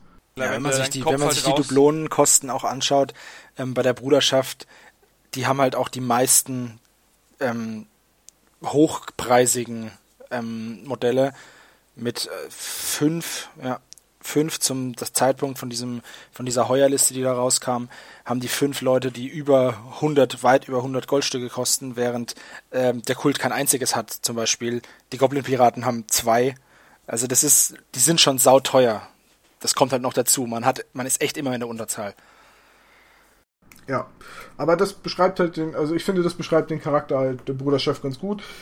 Äh, aus dem Schatten heraus, in der Unterzahl, aus dem Verborgenen hinterhältlich Leute abstechen oder eben Giftwaffen einsetzen und hochspezialisierte Charaktere. Also es gibt zum Beispiel jemanden, der mit Stelzen über Hindernisse läuft und damit auch seichte Gewässer überqueren kann, ohne schwimmen zu müssen. Äh, oder auch Deckungen damit einfach überwindet, in, in gerader Linie oder andere oder eben hier der der Meisterassassine, der sich quasi teleportieren kann. Also die die Bruderschaft ist auch hoch spezialisiert. Und deswegen spiele ich, würde ich die nicht spielen, weil da einfach jeder Verlust wehtut und ich bin halt einfach von 40k Imperial Armee gewohnt. Man kann auch mal so 10, 15 Männchen wegschmeißen und hat eigentlich immer noch nichts verloren. Das, deswegen, ähm, deswegen wäre auch die Goblin-Piraten meine erste Wahl gewesen, weil da kann man auch mal so vielleicht ein, zwei Bremsklötze in den Weg werfen und gucken, was so passiert. Ja, dann lass uns doch mal über die Goblin Piraten reden. Also Dennis, du spielst sie ja. Sag du mal was zu den Goblin Piraten. Ja, was kann man zu den Goblin-Piraten sagen? Erstens, sie sind äh, super knuddelig. Das muss man einfach mal dazu sagen. Das dürfen sie aber nicht hören, das mögen sie nämlich nicht. Ja, aber ich, ich, ich liebe einfach die Modelle, deswegen. Also die sind schon einfach klasse. Schon vom Design her. Sie sind halt ein kleiner, feiger Haufen, wie man schon erwarten darf. Aber gleichzeitig fies, hinterhältig und gemein. Also äh, Goblin-Piraten haben zum Beispiel einen relativ w- geringen Moralwert. Aber sie bekommen einen Bonus für jeden anderen Goblin, der in 10 cm Umkreis ist. Also sie erhalten sozusagen so einen Meutenbonus. Äh, und sie können eben auch, wie die Piraten auch schon, pro Gefolgsmann äh, einen Spezialisten anheuern und sie haben halt so ganz abgefahrene Sachen. Sind alles so ein bisschen, vielleicht wäre das von, äh, ich vergleiche das immer ganz gerne mit World of Warcraft, wo die, die Goblins ja auch so ein bisschen so diese, diese, diese Tüftler sind. Und das hat man halt bei den, bei den Goblin-Piraten auch. Das heißt, die haben halt gerne mal Bomben, die sie werfen, oder einer versteckt sich im Fass und kann sich dann, hat seine Deckung dabei, oder ein anderer hat aus einem übergroßen Krebspanzer und äh, äh, mechanischen Hilfsmitteln sich so einen Nahkampfanzug gebaut, wo er dann mit den Krebsscheren zuschnappen kann. Und ja, sind einfach abgefahren. Den coolsten Goblin-Piraten ist der Typ, der in der Truhe den Oktopus rumträgt. Das finde ich, das finde ich so geil. Ja, ja, die, die, die sind sehr, sehr gut. Pierre und Paolo sind das. Genau, Pia und Paolo. Er trägt halt einfach einen Oktopus mit Messern in den, in den Tentakeln rum, als seine Waffe. Ah, das, ist wirklich, das so ist wirklich sehr geil. Vor, vor allem dann auch noch ein Oktopus, der auch noch ein Messer in den Tentakeln hat. Wie geil ist das denn? Ja, doch, ja. Hm. Die Goblin-Piraten, so vom Design her, war das immer eine Fraktion, die ich unheimlich cool fand. Aber das ist halt der nächste Punkt. Die Bemalung der Modelle. Aber da reden wir dann gleich drüber, weil das ist, das ist Ja, wir reden hier wirklich von hochdetaillierten, äh, sehr filigran gearbeiteten Modellen.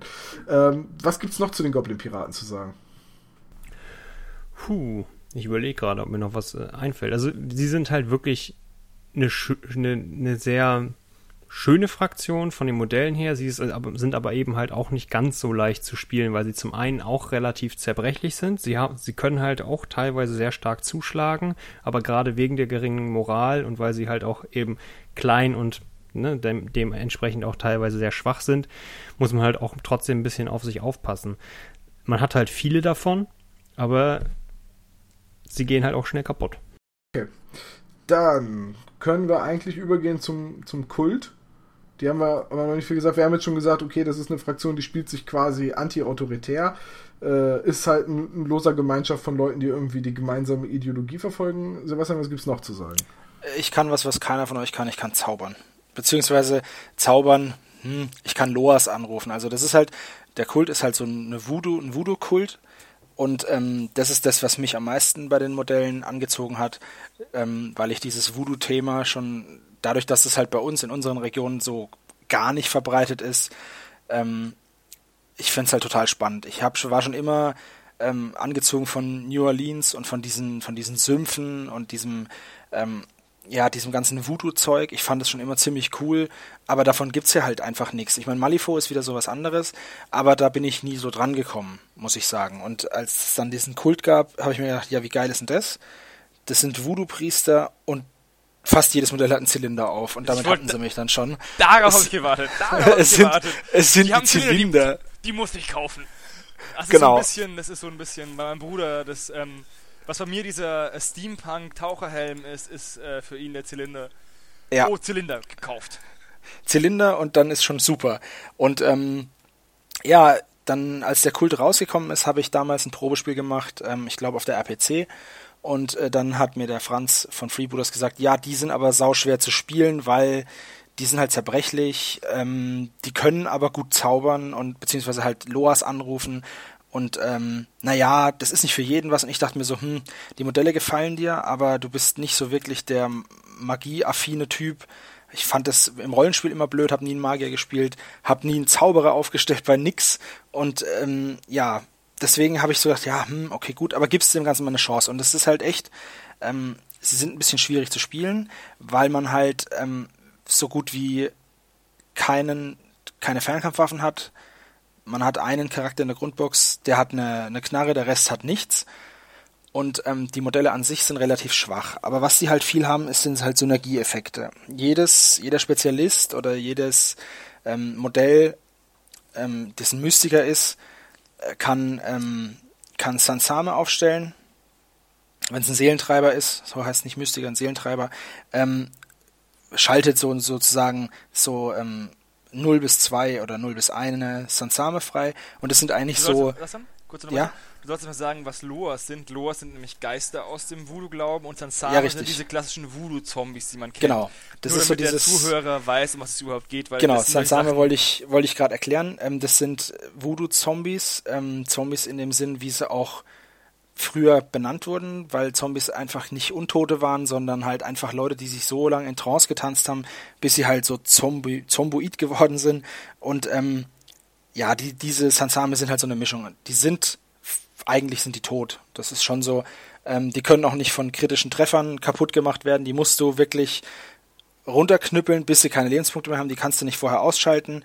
Ähm, und die sind an sich nichts, aber durch diese ganzen Synergieeffekte, durch andere Modelle, werden die halt zum Teil richtig schnell, richtig, richtig übel im Nahkampf. Und ähm, ja, dieser, dieser Kult ist so, wie gesagt, das einzelne Modell ist wahrscheinlich allen anderen Modellen unterlegen, außer Goblin-Piraten, aber im Verbund sind die halt einfach saumächtig. Und mit diesen Loas, die sie anrufen können, ähm, da gibt es dann verschiedene Kategorien, da gibt es Wildnis, Missgunst, Tod und Wohlwollen.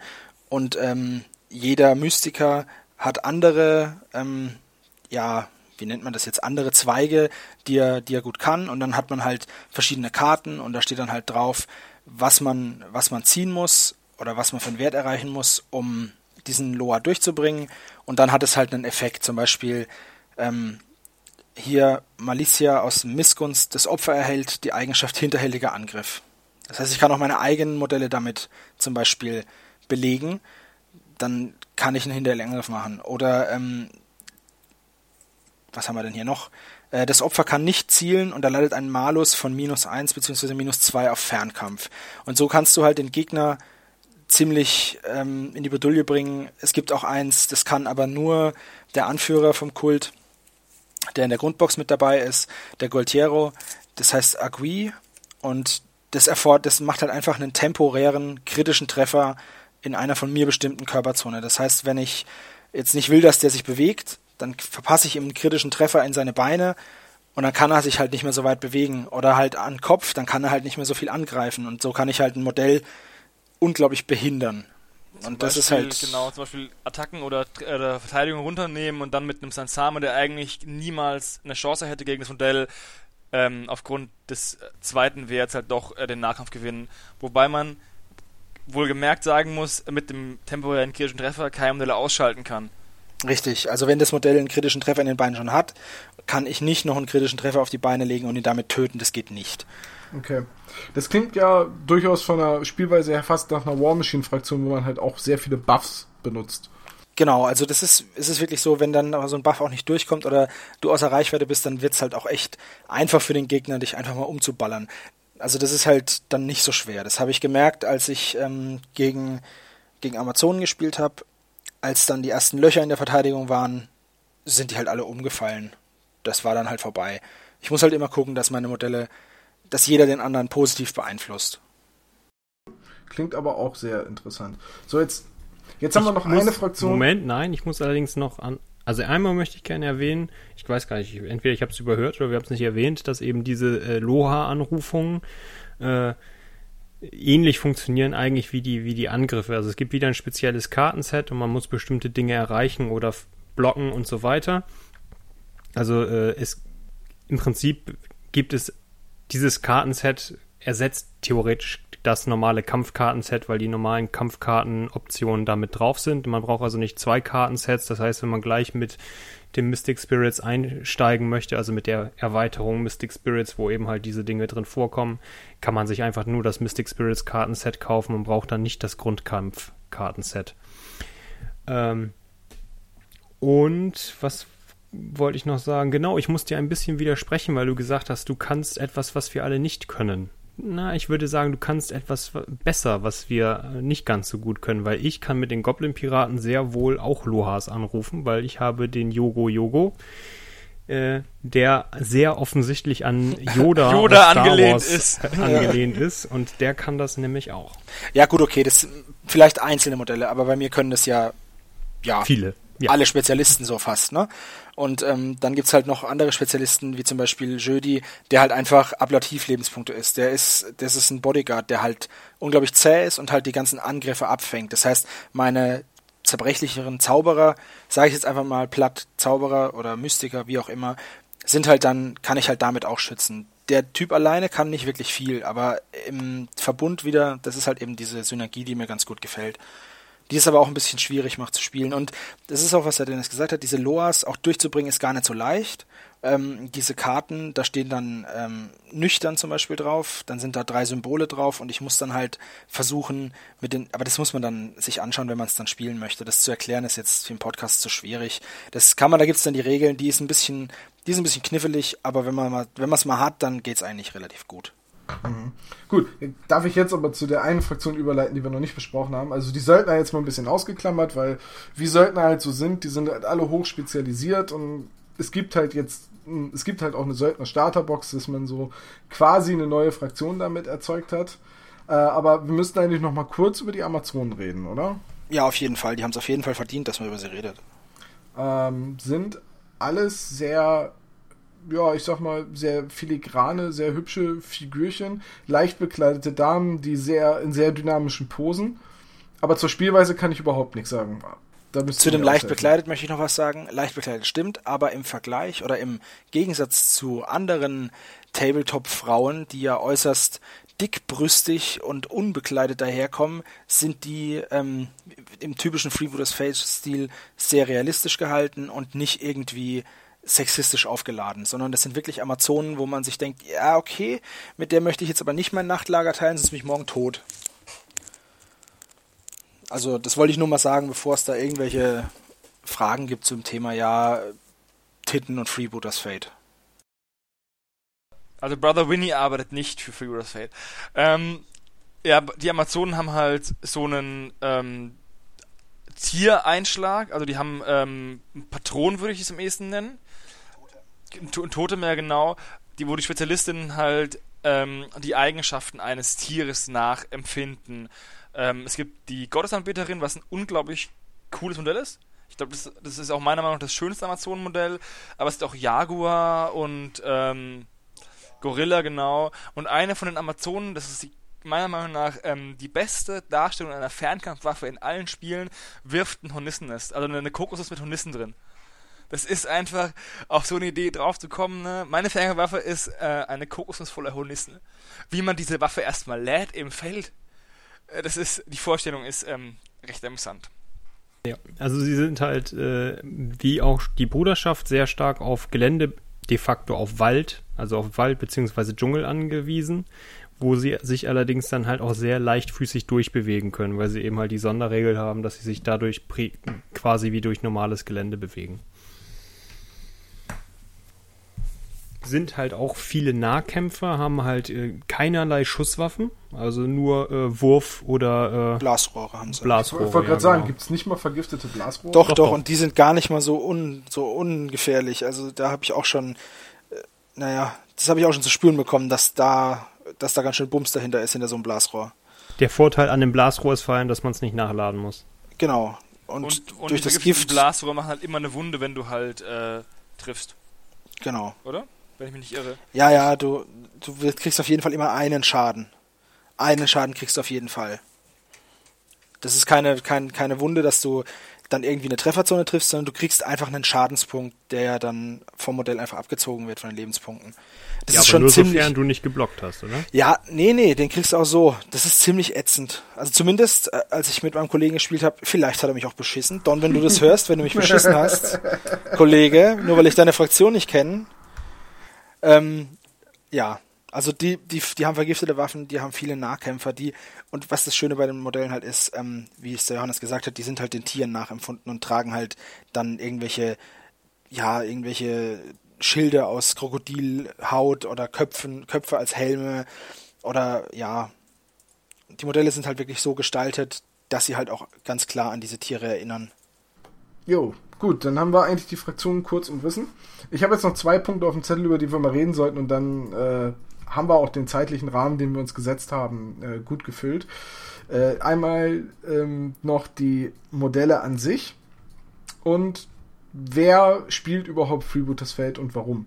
Und ich würde mal sagen, wir fangen mit den Modellen an, weil für mich ist Freebooters Fate, das sind ja, es sind erstmal alles Metallmodelle, ähm, die ich weiß nicht, in was für Auflagen gegossen werden, aber es gibt ja auch sehr viele äh, Posen und Sammler-exklusive Modelle oder auch Vorbesteller-Minis, wenn, wenn ich das richtig in Erinnerung habe. Oder zumindest so ähm, veranstaltungsexklusive Minis. Genau, es gibt so, so Con-Minis und so. Ähm, es gibt viel Limitiertes. Das heißt, wenn sie dann mal weg sind, sind sie halt weg.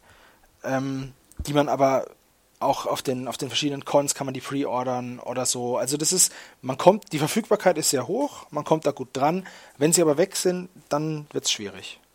Aber was auf jeden Fall gesagt werden muss, für mich sind das mit die schönsten Miniaturen, die ich im Tabletop-Hobby kenne. Von, vom Detailgrad her, äh, von den Details her, von den Posen. Das ist einfach wirklich, kommt natürlich auch dazu, dass die immer Weltklasse bemalt sind, wenn man sie in den Vitrinen auf den äh, entsprechenden Veranstaltungen sieht. Aber für mich ist das wirklich mit das Beste, was ich im Tabletop-Bereich kenne. Also ich, ich würde, würde betonen, ja, sie sind äh, erstens die Passgenauigkeit ist sehr hoch und äh, die Grate sind quasi kaum bis nicht vorhanden. Die geht gegen null, ja. Ja. Äh, allerdings, also es ist so ein, so ein gewisses Comic-Design, würde ich schon sagen. Uh, aber ich, es gibt tatsächlich Leute, die, denen gefällt das eben genau nicht. Und das kann ich durchaus nachvollziehen. Ich finde sie super schick, aber ich kann nachvollziehen, dass es Menschen gibt, die es eben nicht mögen, weil es halt doch ein sehr, ein sehr eigener Stil ist. Ja, es ist halt Fantasy, ne? kein klassischer Fantasy-Stil, aber es ist halt ein Fantasy-Stil. Es ist halt so, ja. Also ich, ich finde, sie sind halt, sie sind nicht genau True Scale, ähm, aber sie sind halt auch ganz weit entfernt von, von diesem Heroic Scale mit einer, mit einer Knarre, die halt fünfmal so groß ist wie das Modell. Allerdings gibt es da eins, ein Modell, das ist in jüngster Zeit erschienen, mit einer unfassbar Armbrust. großen Armbrust. Ich weiß nicht, das ist, das ist, nee, also das Modell finde ich jetzt nicht so doll. Die Armbrust ist so groß wie das Modell, der Pfeil ist so groß wie ein Oberkörper, die Pfeilspitze so groß wie ein Kopf. Was sie sich dabei gedacht haben, weiß ich nicht. Die finde ich, das finde ich nicht so toll. Ich werde den Werner mal fragen, wenn ich das nächste Mal sehe, was das, was das ist. Ähm, und wie die Frau die Waffe überhaupt halten soll. Aber ansonsten, die Modelle durch die Bank weg finde ich die schön. Was es selten bei mir gibt, dass ich von jeder Fraktion Modelle schön finde oder die Modelle im Allgemeinen sehr schön finde. Ähm, manchmal ärgere ich mich dann schon so, dass ich mir denke, ah verdammt, das Modell ist total schön, aber dann müsstest du jetzt noch eine andere Fraktion anfangen. Hm, Mist. Du bist nee, ja vor allem auch niemand, der Modelle kauft, nur um sie zu bemalen. Nee, aber ich bin ein Modell, ich bin jemand, der Modelle kauft, weil ich ein Sammler bin, um sie zu haben. Wenn du bei mir, also entweder ein Zylinder oder du schreibst drauf limitiert, und dann überlege ich mir so, ja, das ist schon ein geiles Modell. Hm, ja, okay, gut, ich kauf's. ich hätte hier limitierter Zylinder. Ja, ich wollte gerade sagen, schlimm. ich habe hier streng limitierte Mantic-Skelette mit Zylindern. Ja, dann habe ich echt ein Problem, ey. Das ist, das ist, wobei, das muss auch schon gut aussehen. Ne? Also, so doof bin ich da nicht, aber ähm, naja, allein, dass ich, dass ich vielleicht in meinem im Zimmer habe ich fünf Kopfbedeckungen, einer von ist ein Stahlhelm, der Rest sind Zylinder. Also, das ist halt irgendwie so bei mir so ein, so ein Fable. Aber zurück zu den Modellen. Ähm, einfach sehr schön, hochdetailliert. Die Bemalung, wie du es gesagt hast, Tom, ist halt auch der, der Hammer. Ähm, das ist einfach, das ist einfach ein optisch total schönes Spiel. Alle Bases sind ausgestaltet, kommen mit ausgestalteter Base. Das heißt, das ist wirklich für Leute, die auch nicht so ein, nicht so jetzt äh, ein Talent haben für Base-Gestaltung, wie zum Beispiel mich, ist es total super, weil die kommen schon auf einer Holzplanke oder auf einer Dschungelbase oder was weiß ich. Pflasterstein, genau. Das ist super. Du musst dich gar nicht so lange damit beschäftigen, dass du sagst, ach, jetzt muss ich da schon wieder eine Base machen mit Pflasterstein, das ist doch scheiße. Jetzt, ah, nee, dann lasse ich das. Nee, die kommen mit einer fertigen Base und das finde ich einfach super. Was du, was und wer die Base lieber möchte? selber macht, kann es halt trotzdem selber machen. Genau, weil die ist halt, die ist nicht dran gegossen, sondern die ist halt optional. Du kannst es auch weglassen und kannst dir eine eigene Base machen. Was in der Tiger angeht, ist es aber auch ein bisschen ein Segen und ein Fluch, weil Leute, die halt nicht so gut malen können, auch an den Modellen halt verzweifeln können. Es ist durchaus was für Fortgeschrittene. Es ist auf jeden Fall, ist auf jeden Fall nichts für, für Anfänger. Es ist halt, also, du hast unglaublich viele Details und äh, je, besser, je, besser du je besser du bemalen kannst, desto ähm, besser kommen die Modelle rüber. Das ist, es gibt auch wirklich ähm, Modelle, die man, wenn man, die du halt einfach, ja, wenn du die halt nur durchschnittlich bemalst, geht halt sehr viel verloren. Jetzt muss man aber auch dazu sagen, Modelle mit vielen Details kann man auch sehr gut quickshaden und damit schon bestimmte Effekte einfach erzeugen. Ich habe es mich bei den Freebooters-Miniaturen bisher nicht getraut, weil ich auch so wenige davon habe. Äh, aber ich gebe zu, dass ich auch mit dem Gedanken schon gespielt habe, dass ich gesagt habe, okay, viele Schatten, viele ähm, kleine Details, viele Vertiefungen, da kann man auch gut mit einem Quickshade arbeiten. Aber ich weiß ehrlich gesagt nicht. Es ist halt dieses Quickshade hat irgendwie immer diesen Ruf des faulen, schnellen Husch-Husch-Malers und äh, dafür sind es halt doch wieder zu wenige Modelle. Also wenn ihr da draußen Erfahrungen damit habt, äh, das Miniatur mit Quickshade, ne, bin ich sehr interessiert dran. Ähm, ja, dann haben wir, glaube ich, genug auch zu den Miniaturen gesagt. Oder möchte jemand noch? Ja, es ist vielleicht noch erwähnenswert, dass es tatsächlich nicht so schlimm wie bei Infinity, aber es gibt ab und zu schon mal so Kleinteile, die ein bisschen fitzelig an, anzubringen sind. Also wo man äh, die dann vielleicht auch zu klein sind, um sie zu stiften und äh, das ist dann manchmal doch ein bisschen fitzelig. Ja, gerade gerade Arme sind da immer so ein Ding, die halt schwer zu stiften sind bis, bis gar nicht. Also aber also das mit diesen kleinen fitzlichen Teilen ist für mich kein Problem mit meinem Beruf, aber ähm, auch die Passgenauigkeit bei selbst bei diesem fitzeligen kleinen Zeug ist äh, ist sau hoch. Also da habe ich schon von, von anderen Firmen, die einen ähnlichen Leumund haben, viel Schlimmeres in der Hand gehabt. als jetzt bei, bei, bei Freebooters Fate habe ich bis jetzt noch nicht mal, nicht mal annähernd einen Totalausfall gehabt von einem Modell. Gar nichts. Also ich muss sagen, dass ich mit meiner Armada-Box extrem kämpfen musste beim Kleben. Ähm, ich weiß nicht, ob das einfach daran lag, dass ich vielleicht kein, also dass es einfach Pech war oder sonst irgendwas. Auf jeden Fall muss ich sagen, dass ich bis jetzt immer Probleme hatte, mit Freebooters-Modellen zu kleben, habe aber auch erst nur eine Handvoll geklebt, nach dem Motto, ne? Ähm, ja, nur damit mal auch mal ein Gegenbeispiel genannt wird. Ich hatte Probleme mit dem Kleben von den Freebooters-Modellen. Ja gut, ich habe das bei meiner Freundin halt auch beobachtet, dass er halt manche Dinge... Ja, Mädels äh, können halt nicht so gut kleben, ne? Ja, bla bla. Das sind deine Worte, das war nicht das Wort. Warum hattest du noch gleich keine Freundin?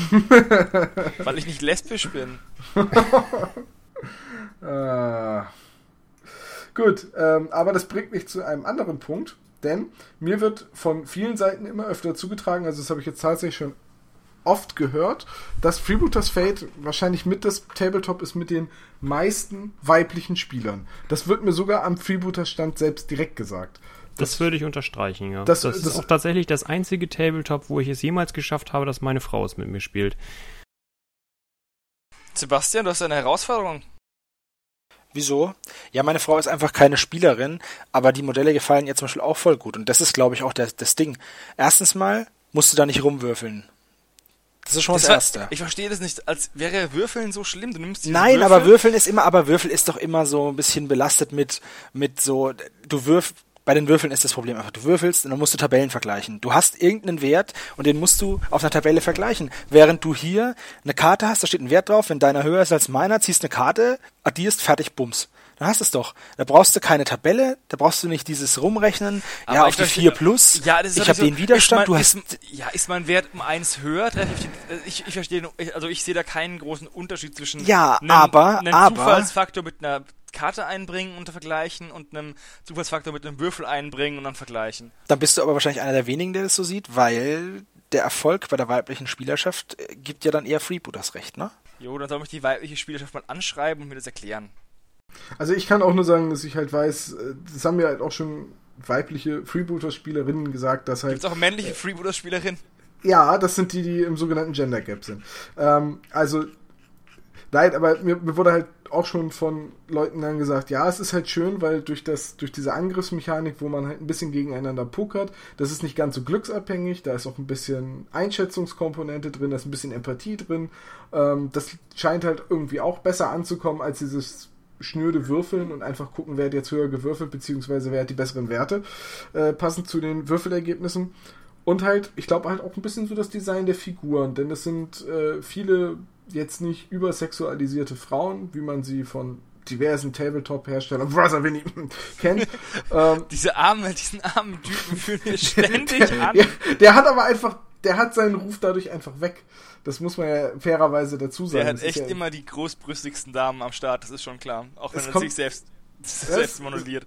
Es kommt nicht von ungefähr. So, und, und auch in anderen Spielen ist halt, ne, wie man es halt aus Videospielen auch kennt, weibliche Rüstung ist komischerweise immer bauchfrei und total übertrieben, äh, was halt absoluter Quatsch einfach ist.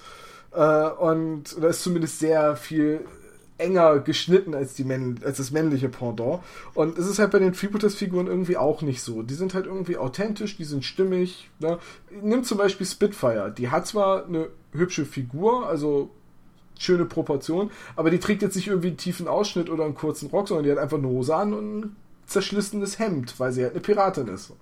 Und ne, also ich glaube, das ist auch ein bisschen was, was dazu beiträgt. Es sind einfach hübsche Miniaturen, die einen einladen. Es ist eine hübsch designte Welt. Mhm. Aber gut, wenn ihr das auch so wahrgenommen habt, dass Freebooters auch von mehr Frauen gespielt wird, dann kann ich ja zugeben, dass Freeboot, dass äh, meine Freundin der Grund ist, warum ich Freebooters angefangen habe. Also mir ist persönlich noch nicht einmal aufgefallen, dass da vermehrt Damen dabei sind. Also keine Ahnung.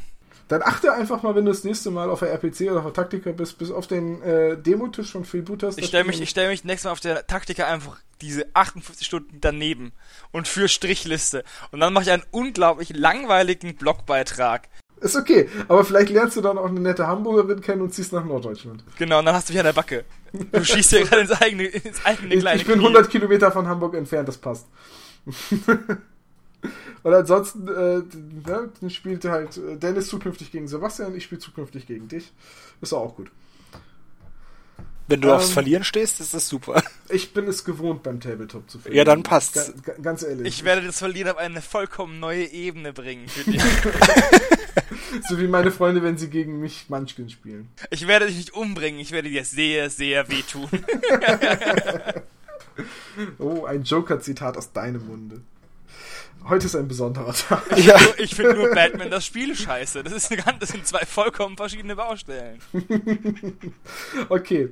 Ähm, haben wir eigentlich Freebooters Fate jetzt ganz gut zusammengefasst, oder? Ich glaube ja. Hat, hat irgendjemand noch abschließende Worte? Es Ja. gibt noch Ausrüstungsgegenstände, die man den Modellen geben kann, um ihnen noch mehr Tiefe zu geben. Oh, wir haben gar nicht über die ganzen Erweiterungen gesprochen. Das macht aber nichts. Also es gibt, es gab das Grundregelbuch, dann gab es ähm, Deep Jungle, da kamen die Amazonen dazu. Nach, Mystic Spirits, mit kam Mystic der Kult Spirit kam, die, kam der Kult dazu. Und es gibt jetzt noch so kleine episodenhafte ähm, Regelwerke mit verschiedenen ähm, erweiterten Modellen. Ähm, La Noche de Brujas, ich hoffe, ich habe es richtig ausgesprochen, ist das erste. Und das zweite kommt jetzt auch bald. Ähm, das sind die Tales of Longfall heißen diese verschiedenen, diese, diese kleinen Heftchen. Das sind einfach, ja, storybasierte äh, Szenarien.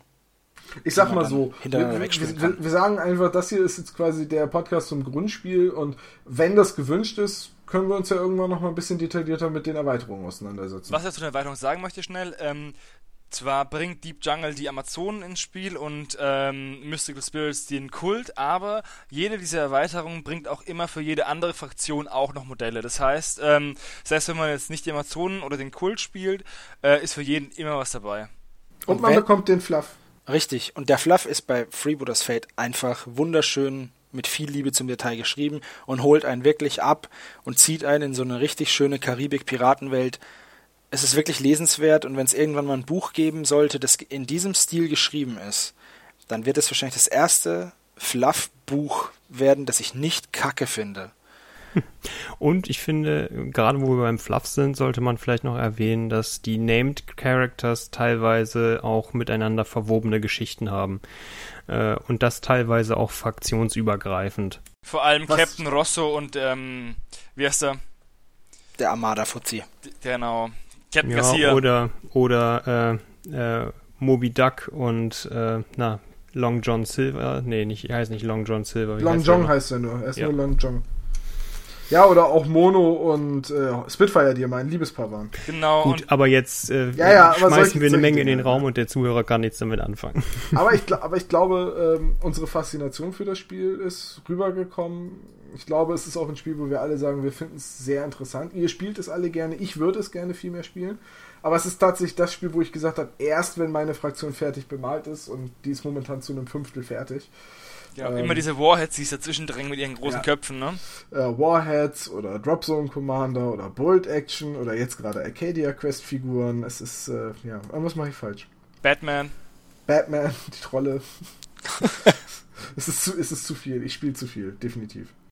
Und vielleicht noch ein allerletztes Wort von mir. Äh, Gift, der Effekt, wirkt nur bei einem erfolgreichen Treffer. Also du So, bist Don. worden. Du bist sowas von dran, Alter. Du bist so dran. Ich poliere die Glatze, mein Freund. Weißt du, im ersten Spiel, legt er mich gleich so rein. So ein Gut. mieser Sack. Aber na gut, ist ja ein Vielleicht Piratenspiel. Ja, Dann, genau. lasst uns, dann lasst uns den Podcast an dieser Stelle beenden, dass Sebastian schnell noch ins Auto hüpfen kann, um dann noch eben einmal vorbeizufahren. Ähm, liebe Zuhörer, vielen Dank fürs Reinhören. Ich hoffe, die Folge hat euch unterhalten. Lasst uns gerne eure Meinung zu Freebooters Fate in den Kommentaren da oder schreibt mir eine E-Mail an tom.magabotato.de. Wir hören uns dann wieder am 30.08. zum August-Stammtisch und äh, da gilt dann wieder die alte Tradition, dass wir irgendwie am Basteln und Malen sind und nebenher über die Neuerscheinungen und News aus dem August reden. Und mit einer Themenfolge geht es dann weiter am 10.9. Ihr merkt den Rhythmus, neue Folge alle 10 Tage. Und dann bleibt nur noch zu sagen, guten Abend, gute Fahrt und gute Nacht. Und tschüss. Ihr dürft auch Tschüss sagen. Tschüss sagen. Ciao.